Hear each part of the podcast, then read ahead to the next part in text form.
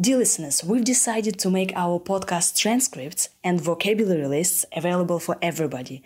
The links are in the description, they'll be out there for you with every episode. Check them out.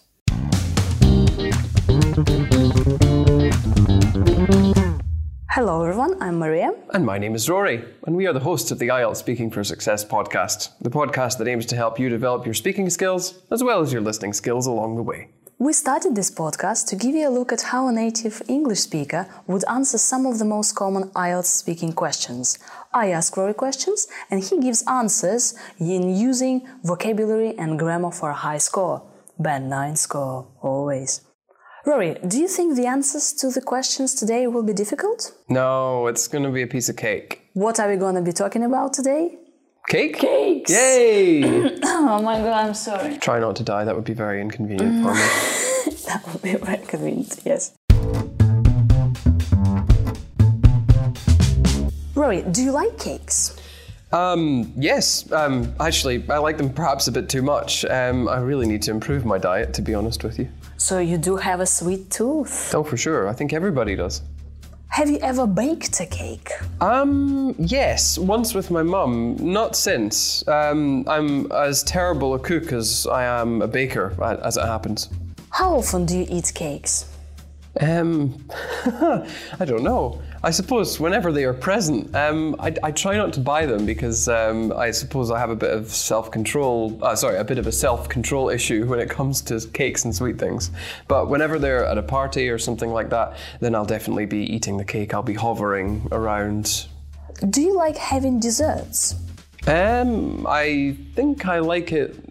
I don't think I like it as much as I did when I was younger, actually. Um, I suppose just because I've been able to develop some self control. I think when you're younger, you find it more difficult to control your urges to eat things. Um, but if I do eat them now, then I have them at the end of a meal. I, I feel like that's the logical course of, well, courses. Are cakes popular in your country?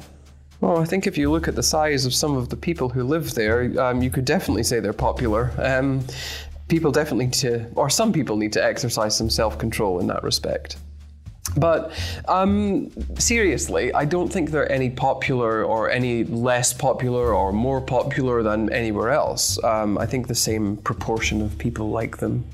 What desserts are popular in your country? Um, it's a good question, really. I think uh, nothing that isn't popular elsewhere. Um, so people have um, like just the normal sponge cakes.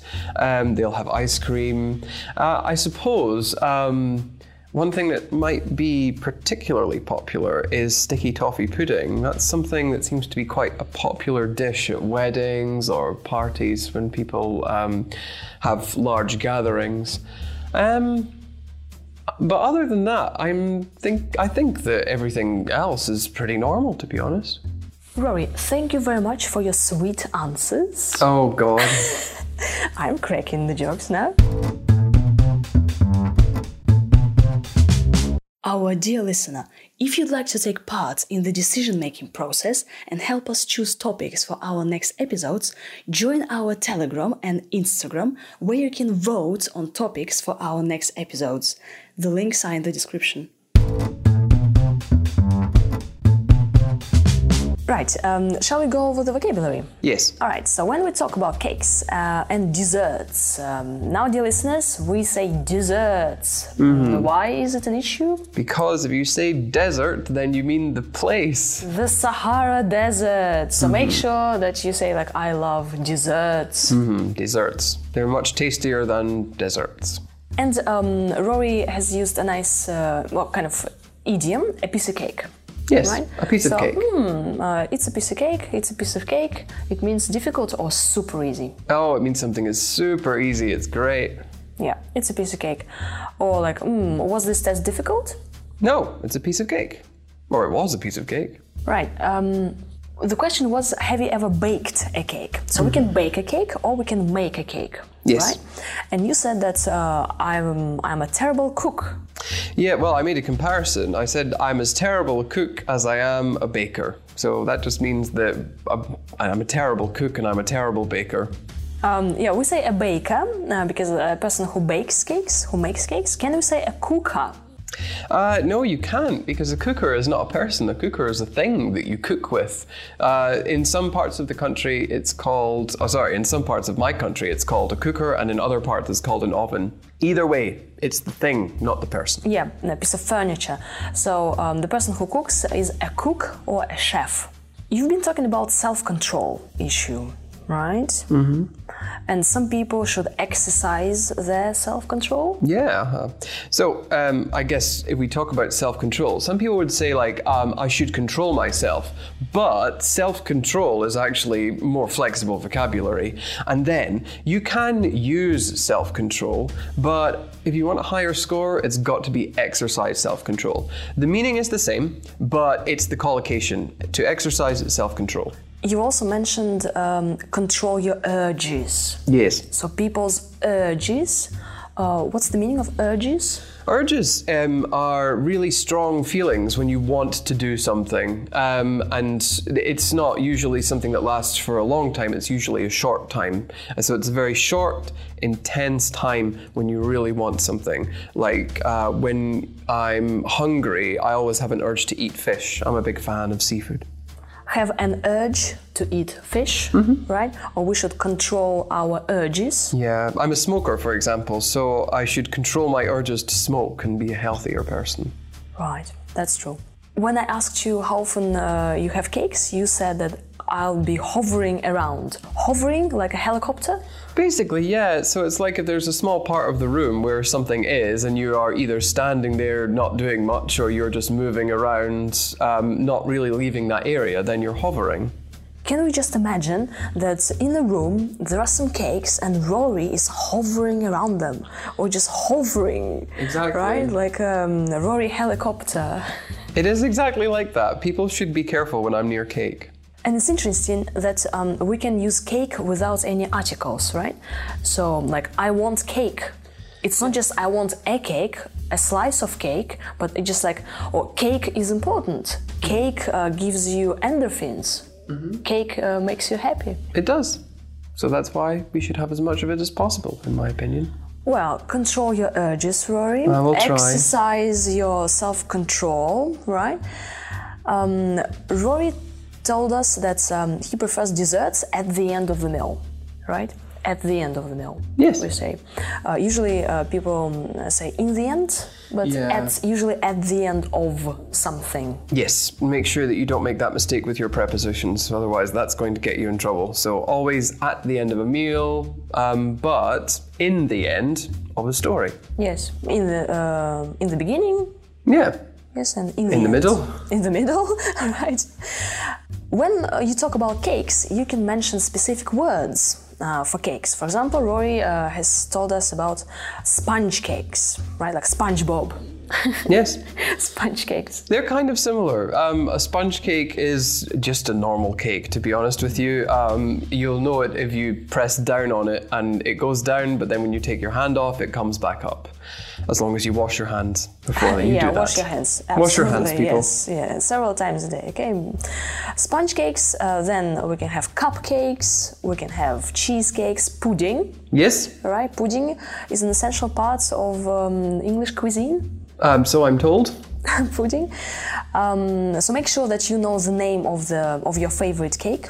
Also, we discussed um, having a sweet tooth. Yeah. Right? So I have a sweet tooth. Rory, do you have sweet teeth? Oh, absolutely. I, I, Oh, have, his I have a sweet mouth. sweet. Um, but it, on the subject of uh, talking about specific um, cakes and desserts and knowing your favorites, so you need to remember to talk about things like sponge cake, or um, in my case, it's sticky toffee pudding, or in other people's cases, it could be meringues. But make sure you know the specific vocabulary. Don't just say, I like cake. Cake is great. Cake is amazing. If you keep saying cake, people are going to get very bored very quickly. Yeah. So cupcakes, puddings, uh, meringue, ice cream, uh, gelato, right? Um, but make sure that you have cake in moderation. Yes. Or try to. Yeah, try to. Again, um, cake is a great thing. It gives us energy. What else? It makes us happy. Yes, it makes us happy. Just a happy food. Yes. Um, we can have a slice of cake or the whole cake. Have you ever uh, actually eaten the whole cake? Yes, but Just to yourself. yeah, I shouldn't share that widely, but I have sat and eaten the whole thing by myself. How did you feel? Great. Oh, yes, uh, bliss. What a bliss. Dear listeners, thank you very much for listening. Now you can listen to Rory's answers again and this time notice all the grammar and vocabulary he's just used. Rory, do you like cakes?